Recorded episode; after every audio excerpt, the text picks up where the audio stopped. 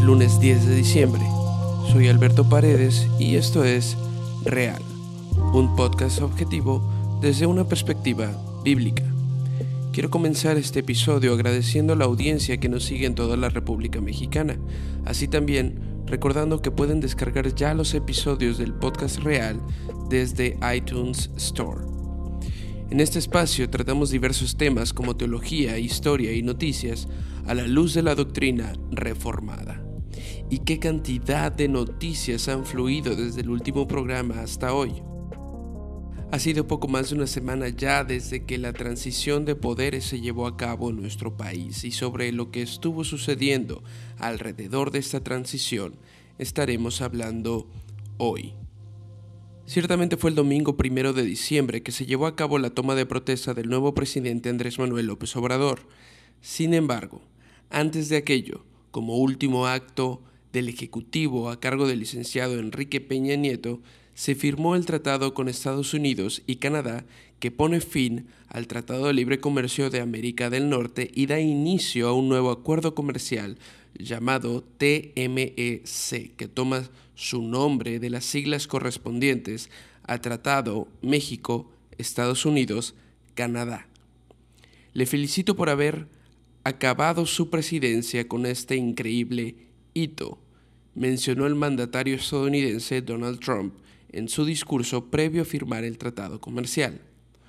Por su parte, el hasta entonces presidente de México, Peña Nieto, mencionó que los acuerdos comerciales no pueden permanecer estáticos, necesitan avanzar de acuerdo con las necesidades de nuestra economía. En un artículo del periodista Federico Rivas Molina para el periódico El País, menciona que la firma de este acuerdo es una buena noticia para México, pues Washington es por mucho su primer inversor y su primer socio comercial en exportaciones. El 80% de sus exportaciones acaban en su vecino del norte, mencionó, sobre todo en el sector automotor. Rivas Molina cierra su artículo escribiendo lo siguiente. La firma en Buenos Aires del TMC no deja de ser paradójica. Un acuerdo firmado bien al norte de América se firma bien al sur. El autor menciona esto puesto que el acuerdo comercial entre las naciones de Norteamérica se firmó en el marco de la cumbre G20 llevada a cabo en Buenos Aires, Argentina. Y prosigue diciendo, mientras tanto, el Mercosur, el mercado que integran Argentina, Brasil, Paraguay y Uruguay, lleva años de negociaciones fallidas con la Unión Europea para alcanzar un tratado comercial. El presidente de Francia, Emmanuel Macron, fue claro el jueves. Tras reunirse con su par argentino, dijo que las relaciones con Argentina son las mejores, pero que aún persisten diferencias insalvables para acordar un tratado de libre comercio con el bloque sudamericano. Negociaciones exitosas entre los países del norte benefician hasta cierto punto a los países del norte. Negociaciones fallidas entre Sudamérica y Europa no traen ningún beneficio. ¿Qué lecciones podemos tomar de esta situación? Bueno, en primer lugar, las relaciones son importantes. Esto refleja una realidad intrínseca del ser humano. Somos seres sociales, vivimos en sociedad y cuando nuestra sociedad presenta necesidades, nos asociamos entre nosotros y con otras sociedades para buscar satisfacer estas necesidades. Más allá de la algarabía política y el éxito comercial, este tipo de asociaciones nos recuerdan que mexicanos, estadounidenses, canadienses, sudamericanos y europeos somos, a final de cuentas, seres humanos creados a imagen de Dios y que no podemos salir adelante por nuestras propias fuerzas. También nos recuerdan la importancia de tener líderes capaces de ser conciliadores y ver por lo que es mejor para su pueblo aun cuando esto implique ceder en algunos puntos. Pero finalmente estos escenarios políticos y económicos no son ni deben ser tampoco nuestra última línea de esperanza, pues al final, como entre Sudamérica y Europa, el pecado se manifiesta en nuestra incapacidad de llegar a acuerdos que puedan beneficiar a ambas economías. Y aunque por el momento este haya sido un hito para México, el día de mañana podría cambiar. A fin de cuentas, Peña Nieto ya no es hoy presidente de México y su proyecto de nación no es el mismo para el México de hoy. Este es justamente nuestro siguiente tema, por supuesto, la transición de poderes. Sin embargo, para ello debo llamar nuestra atención a un artículo escrito por Gibran Ramírez Reyes en el mismo periódico, titulado Parámetros del cambio del régimen político en México. Dicho artículo es por demás interesante, puesto que ante la incertidumbre del escenario futuro, considerando el nuevo régimen político en México, presenta cuatro perspectivas distintas, o como él las llama, parámetros, para observar el cambio del régimen político. Ramírez escribe, las cosas ya han cambiado, pero como en todo cambio de régimen, incluso en las revoluciones, el final es todo menos previsible. Resumiendo sus cuatro parámetros, encontramos lo siguiente. Como primer parámetro, el sistema de partidos, aceptación y poder absoluto. Con base en no solo la apabullante victoria en porcentaje reflejada en la elección pasada, sino en el alto índice de penetración de Morena en la nación, es decir, el hecho que ganó en 31 de los 32 estados del país Ramírez propone que, si la oposición conservadora retoma las riendas de la discusión política y termina por poner aparte sus diferencias para generar una verdadera fuerza política de oposición, podríamos estar ante la muerte del tripartidismo en México. Tripartidismo haciendo referencia al dominio político que tenían el PRI, el PAN y el PRD. Y presenciar el nacimiento de un bipartidismo en el país donde como en Estados Unidos los frentes políticos puedan identificarse como liberales si son de morena o de izquierda y conservadores como la nueva oposición de derecha que propone. Me llama la atención que incluso antes que el nuevo mandatario tomara el poder, el día 30 de noviembre, un artículo ya hable sobre una futura oposición pero más llamó mi atención la confirmación del liberalismo obradorista en su discurso cuando mencionó la siguiente frase dirigiéndose al pueblo que lo escuchaba en el zócalo de la Ciudad de México. López Obrador dice, sin ustedes los conservadores me avasallarían. Es decir, Andrés Manuel López Obrador ha declarado sin disculpas que sus enemigos políticos son los conservadores. Como segundo parámetro, toma en cuenta la concentración del poder federal. Leemos también la siguiente frase. En otros aspectos intenta concentrarse el poder, por ejemplo, con la creación de una nueva Guardia Nacional, una fuerza armada dedicada a labores policiales. En el proceso de atenuar la debilidad del Estado mexicano, pueden generarse nuevos conflictos.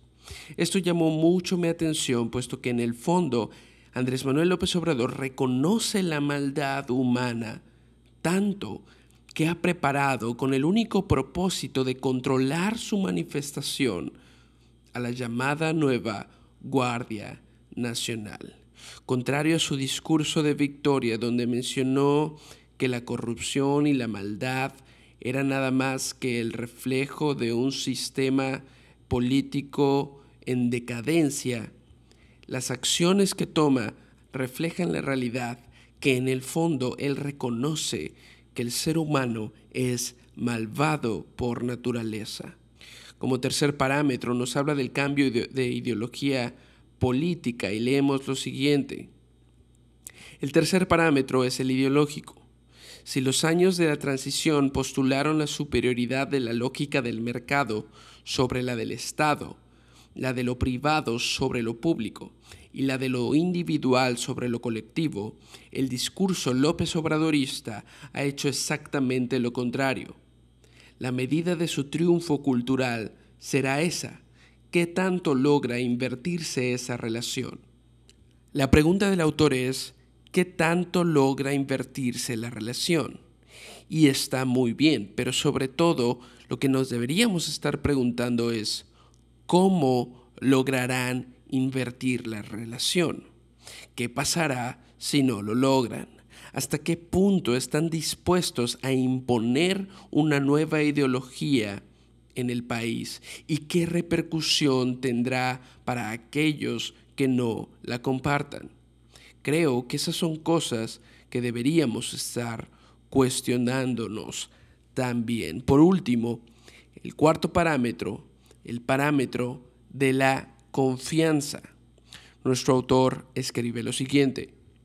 Andrés Manuel López Obrador ha logrado instalar la impresión de que sin voluntad política las instituciones no funcionan y que eso es precisamente lo que a él le sobra, por lo que concita confianza. Probablemente sea esta una de las apuestas con mayor capacidad destructiva. Y voy a volver a leer esta última frase. Probablemente sea esta una de las apuestas con mayor capacidad destructiva. El autor mismo, un politólogo no cristiano, reconoce la futilidad, la tontería que existe y el peligro que hay en depositar nuestra confianza como nación, nuestra plena confianza como país en un solo hombre. Como bien escribió en un inicio, al estar frente a un cambio de régimen político, el final es todo menos previsible.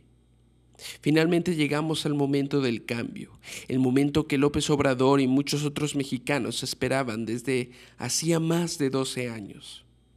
Después de las formalidades y un acartonado discurso en la Cámara de Diputados, prácticamente copia de su discurso de victoria unos meses atrás, el ahora presidente se mueve hacia el zócalo de la Ciudad de México para dirigirse a la nación. Un zócalo capitalino a reventar con banderas de México, de Morena y del movimiento LGTBI. Se hace una recepción por los pueblos indígenas, donde mencionan, vamos a consagrar a nuestro presidente de la República. Carmen Santiago Alonso, sacerdotisa originaria de los valles centrales de Oaxaca, se dirige al presidente y a su esposa para realizar lo que ella llama un ritual de purificación.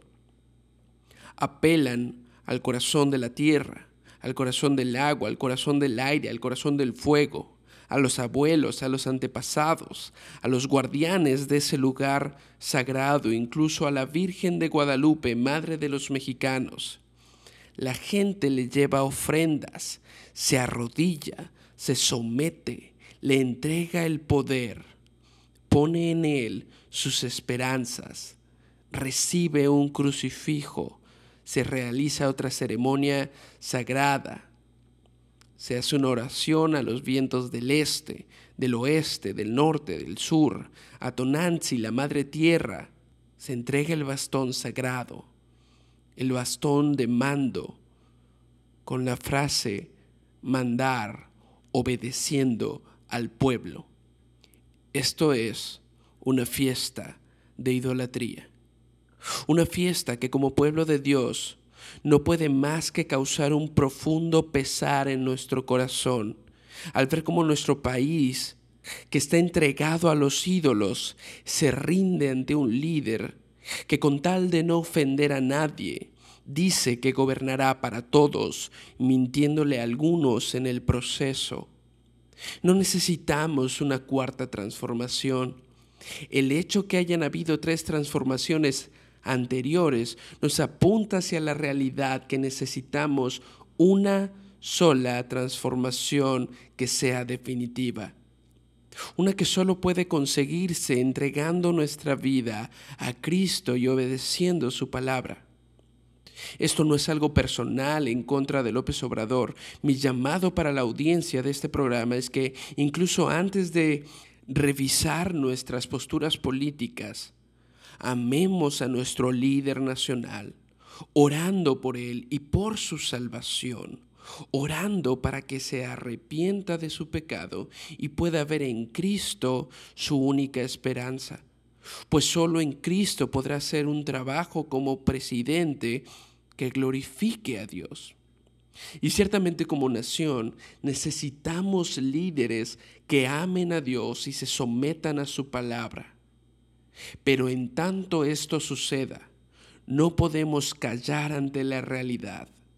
Lo que sucedió el pasado primero de diciembre no fue una ceremonia inofensiva para dar lugar a los pueblos originarios, sino una fiesta de idolatría en la cual muchos ciudadanos, entre ellos nuestro presidente, y quizá algunos, entre comillas, cristianos, participaron.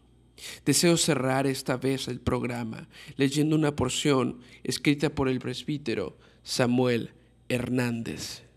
En el año primero de la cuarta transformación, vi yo al Señor sentado sobre un trono alto y sublime.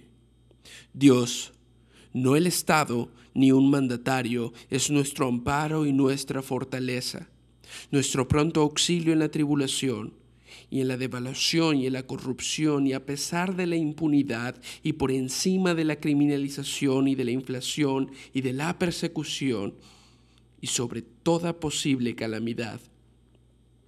Por tanto, no temeremos, aunque la tierra sea removida y la familia peligre por ser redefinida y el matrimonio gay se imponga por la tiranía de las minorías, aunque se legalice lo inmoral y se normalice lo irracional. Aunque jueces sin escrúpulos y políticos amafiados amenacen e intimiden ejerciendo el cargo como instrumento de la demagogia, y se traspasen los montes al corazón del mar, y se incremente la inseguridad y se multiplique la pobreza, y nos ahogue el hartazgo del engaño de siempre, de los excesos de siempre, del populismo de siempre, de las promesas sin plazo de cumplimiento y de los impuestos injustos.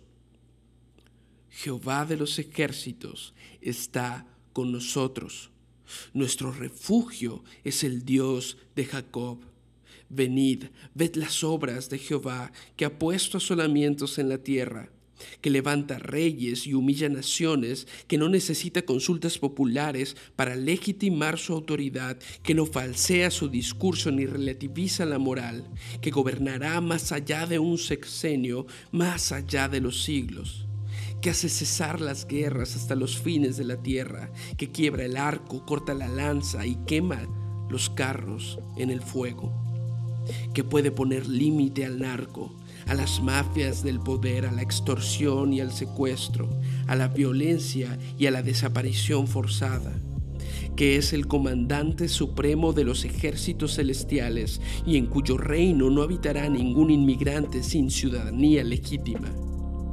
Estad quietos y conoced que yo soy Dios ser exaltado entre las naciones, enaltecido seré en la tierra, y en los pinos, y en la suprema corte de justicia, y en el Senado, y en el Congreso, y en cada estado, y en cada dependencia, quieran o no.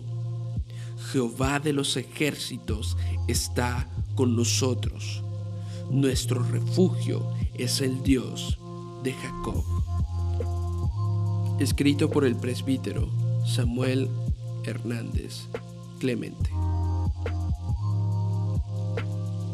Esto es todo por hoy, nos vemos en el próximo episodio. Soy Alberto Paredes y esto es Real, un podcast de la red Enviados México.